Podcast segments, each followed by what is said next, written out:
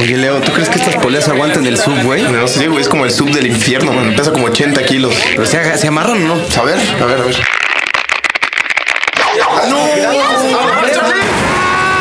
¡Mi mano otra vez! Ya le dimos en la mano otra vez al Charlie. ¿Por qué están empacando en Dixo.com? Este, este es el podcast, podcast de Abel Membrillo por, por Dixo.com. Hola, soy Abel Membrillo y de nuevo vamos a comenzar un podcast. Este se llama Mundial, pero de poesía. Grupo B, Podcast número 55. Cuando en la película Avalon de Jean-Luc Godard, situada en el futuro, el personaje principal, un renegado infiltrado, para librar a la humanidad de una computadora que nos tiraniza, la enfrenta en un duelo de preguntas y respuestas a la cuestión de ¿qué es la poesía? El espía responde, la poesía es lo que ilumina la noche. Bienvenidos a la segunda edición del Mundial de Poesía. Hoy corresponde al Grupo B. Y para narrar las incidencias ya está aquí Jorge Murrieta. Bienvenido y adelante Jorge. Saludo muy especial a quienes nos escuchan en Dixo.com, a los aficionados de este mundial, pero de poesía. Ya todo parece estar listo. Nuevamente nos toca arrancar con una selección cargada de artillería pesada, de toque fino, preciso, impecable, de ensueño. El grupo B inicia con Inglaterra. Sobran los nombres que son ya leyendas de aquellos quienes por su desempeño heroico en las más grandes batallas nunca antes vistas han logrado salir en hombros. Hay que mencionar también que cuentan con el que para muchos es el mejor de todos los tiempos, William Shakespeare, el William de la gente. Y a eso hay que sumarle una oleada de balones de oro, de grandes arietes en cada siglo de la historia. Una lágrima hay que derramar por cada gran artífice no convocado para esta justa.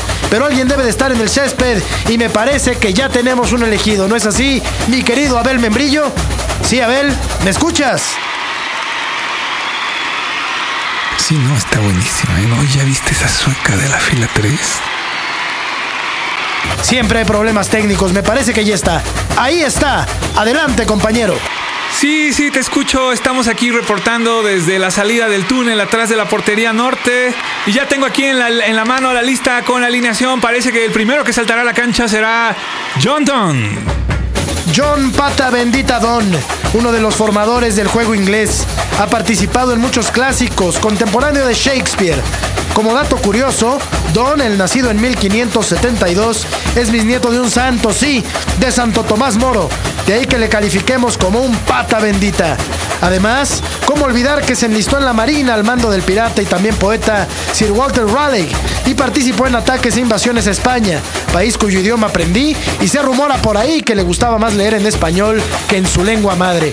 Y no digo más, aquí viene el silbatazo inicial, la tribuna arde, entramos en acción, ya está en acción este atacante inglés, va al frente con sus devociones para ocasiones urgentes.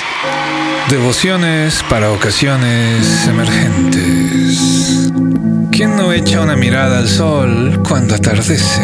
¿Quién quita sus ojos del cometa cuando estalla? ¿Quién no presta oídos a una campana cuando por algún hecho tañe?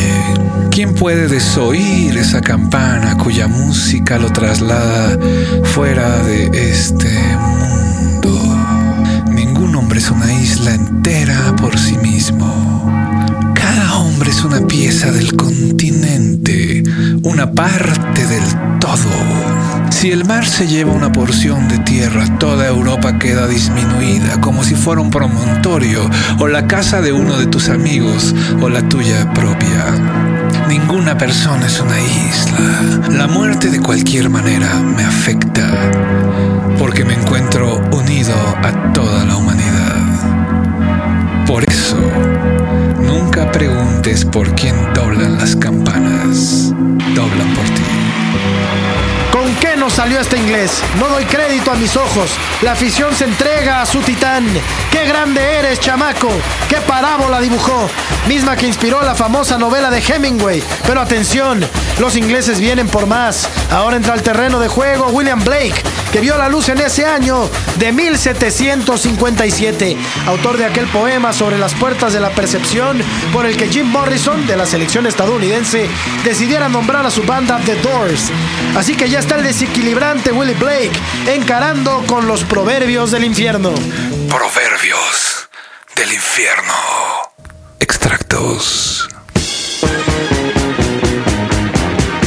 Uh, en tiempos de siembra en la cosecha enseña y en el invierno goza. La senda del exceso lleva al palacio de la sabiduría. Quien desea y no actúa, engendra la plaga. El acto más sublime consiste en poner al otro ante ti. ¿Ante ti? Ante ti. Del agua estancada espera veneno. Nunca sabrás lo que es demasiado hasta que sepas lo que es más que demasiado. La exuberancia es belleza. Uh. Quien contiene sus deseos es porque estos son lo suficientemente débiles como para ser contenidos. Uh. Los antiguos poetas. Nunca sabrás lo que es bastante hasta que sepas lo que es más que bastante. Quien contiene sus deseos es porque estos son lo suficientemente débiles para ser contenidos. Los antiguos poetas animaban todos los objetos sensibles con dioses o genios. Les prestaban nombres de bosques, ríos, montañas, lagos, ciudades, naciones y de todo lo que sus dilatados y numerosos sentidos podrían percibir. Y en particular estudiaban el genio de cada ciudad o país y los colocaban bajo el patrocinio de su divinidad mental. Hasta que se formó un sistema del cual algunos se aprovecharon para esclavizar al vulgo pretendiendo comprender o abstraer las divinidades mentales de sus objetos. Así comenzó el sacerdocio, que escogió formas de cultos tomándolas de cuentos poéticos hasta que por fin sentenciaron que eran los dioses quienes habían ordenado aquello. Así los hombres olvidaron que todas las deidades residen en el pecho humano. Red. Jugadas así se ven quizás solo una vez en la vida. Vaya arranque del grupo B. Atención, ahora viene Paraguay y la tiene complicada. Ya, ya se desplaza por la banda Elvio Romero. Sagitario del siglo XX. Elvio por la dictadura tuvo que exiliar ese potente cañón suyo que levantó la voz de su pueblo. Un estilo sobre el que se han escrito páginas enteras. Más de 40 años de poesía vienen recopilados en Contra la vida quieta. Y aquí hace la pasada con materia prima de 1962, los años de su destierro. Es el poema Siempre que me visitan. Siempre que me visitan. Siempre que alguien me visita, viniendo de allá, miro sus huellas, por si todavía chisporrotean, por si algún resto del verano atravesó las fronteras o la verja deteriorada por la inmovilidad. Miro sus ojos, vidriados por la atmósfera seca. Indago en ellos si hay miedo o solamente las frescuras del alba. Cuando alguien me visita de allá, trato de penetrar en cada gesto, abarco cada gesto, averiguo, mirando de soslayo, si todavía se estrecha fuertemente una mano, si todavía se canta una serenata pobrísima en mi pueblo, si el zanjón crece para el raudal o para los muertos, y de repente olvido que averiguan también si yo averiguo, si todavía me abraza el sopor hondo de esa atmósfera seca, si estoy entre los vivos o los muertos. Sublime.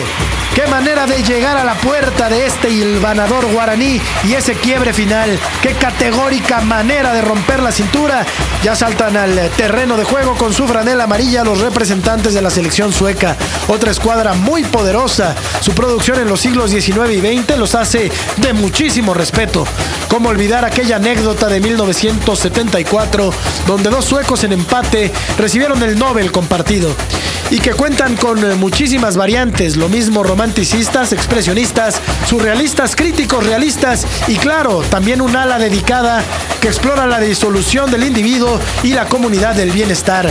Pero la dupla de ataque esta vez está formada por dos figuras del siglo XX. Primero, el tanque Lars Forssell, miembro de la academia que otorga el Nobel, que se parará en un territorio delicado. Viene a mostrar cómo se le habla a una mujer con el perfil escandinavo. Es el poema Como el mapa como el mapa. En la ingle tienes una aspereza que te avergüenza un poco. A mí no me molesta, me parece un poco de mañana. Y cuando hacemos el amor, recorre tu pie como un mastín, hambriento toda mi espalda. Primero te muerdo fuerte, luego suave en los pechos, luego fuerte otra vez. Estás debajo de mí, como el mapa en mi cuarto de chico, el mapa que despertó tan indescriptible deseo de viajar. Está debajo de mí debajo de mi debajo, para que yo esté seguro de que existes, debajo de mí como el mapa que despertó tan insaciable deseo. Puedo imaginar al cartógrafo dibujando cuidadosamente una costa y recordar y olvidar la espuma. El tanque Lars Forcer llega a lo profundo y ahí remata. Revisemos la repetición en cámara lenta. Y recordar y olvidar la espuma. Muy hermoso. Ahora entra al relevo su contemporáneo Werner Asperstrom, en dupla de ataque, quien intentará algo distinto. Se la juega perfil cambiado para abrir el juego hacia el territorio del cero no ser. Es el sueco Aspenstrom con eh, sardinas en el metro. Sardinas en el metro. No quiero lavarme con ese jabón. No quiero cepillarme los dientes con esa pasta. No quiero mentir en ese sofá. No necesito ese papel higiénico. No estoy interesado en ese seguro. No pienso cambiar la marca de mis cigarros. No deseo ver esa película. Me niego a bajarme en ese suburbio. La sardina quiere que la lata se abra hacia el mar. Abre un boquete y boquiabiertos nos deja a todos. Vaya una dupla sueca y para cerrar el grupo, una de las selecciones que podrían sorprender, también con un novelista premio Nobel, B.S. Naipaul, Trinidad y Tobago, ya pisa la cancha. Al respecto de su poesía, lo mismo está La Voz de la Calle y el movimiento social. Y por otro lado, una en búsqueda de una nueva voz, una voz que logre dar vuelta a la tradición y recuperar su color y su brillo, en contraste con la opacidad del día día en que parecen volvernos las formas de vida actuales. Representando el ataque femenino con nuevos bríos verbales después del Y2K, bajo el lema de que la poesía debe ser más penetrante que la aguja. De su obra del 2000, esta es Cynthia James.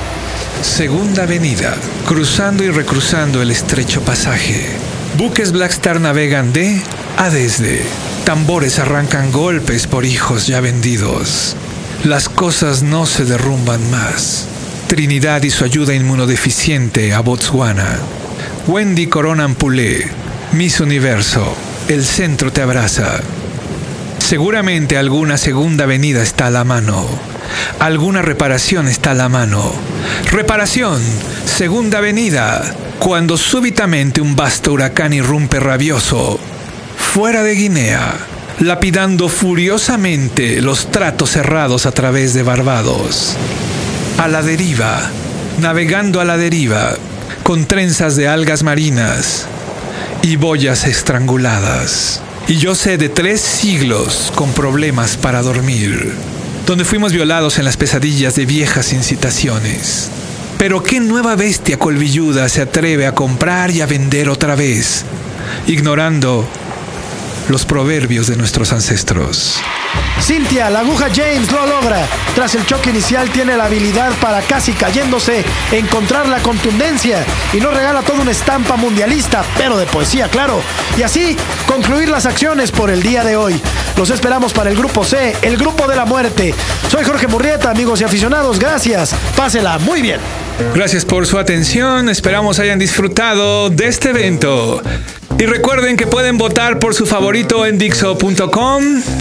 Gracias a Luis Membrillo por su ayuda en la recopilación. Soy Abel Membrillo y recuerden que lo que mata no es la bala, es el agujero.